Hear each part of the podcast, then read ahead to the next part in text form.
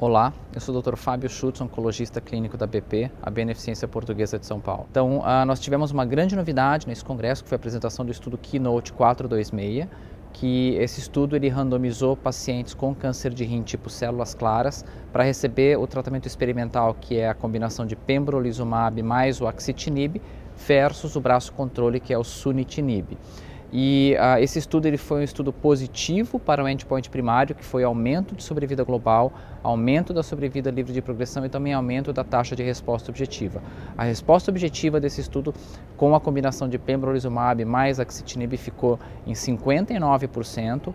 Houve também aumento da sobrevida livre de progressão e o mais importante de tudo, que houve aumento da sobrevida global nos pacientes. O hazard ratio para aumento da sobrevida global ficou em 0,53, o que corresponde a dizer um, um aumento da sobre, uh, uma redução do risco de morte da ordem de 47%. Indiretamente comparando com o que a gente já tem disponível, já, já conhece de outras apresentações, como o, o Checkmate 214, o hazard ratio ficou em 0,63, uma redução do risco de morte da ordem de 37%. Uh, ah, e também se compara favoravelmente com o estudo Javelin Renal 101. O Javelin Renal 101 já foi apresentado na ESMO de 2018 uh, e ele também mostrou aumento de sobrevida livre de progressão, aumento da taxa de resposta objetiva, porém ah, na análise preliminar desse estudo não houve ainda aumento de sobrevida global no estudo. Não obstante, ah, há uma tendência muito forte de que a sobrevida global desse estudo também seja positiva.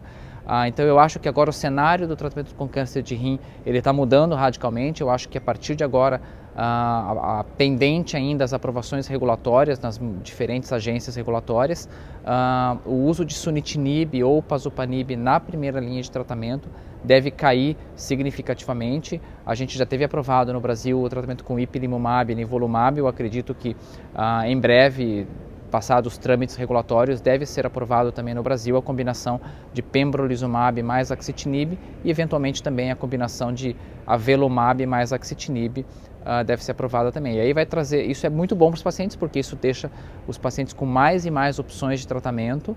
Uh, e isso também deixa um pouco difícil na nossa seleção e estratificação dos pacientes. A gente vai começar a discutir e fazer análises indiretas entre uh, o subgrupo de pacientes com risco baixo, intermediário ou alto, quem uh, se beneficia mais com um, quem se beneficia mais com outro, perfil de toxicidade de uma droga ou de outra droga, custo de um tratamento versus outro tratamento.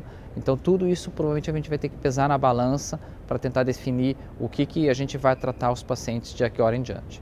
Obrigado.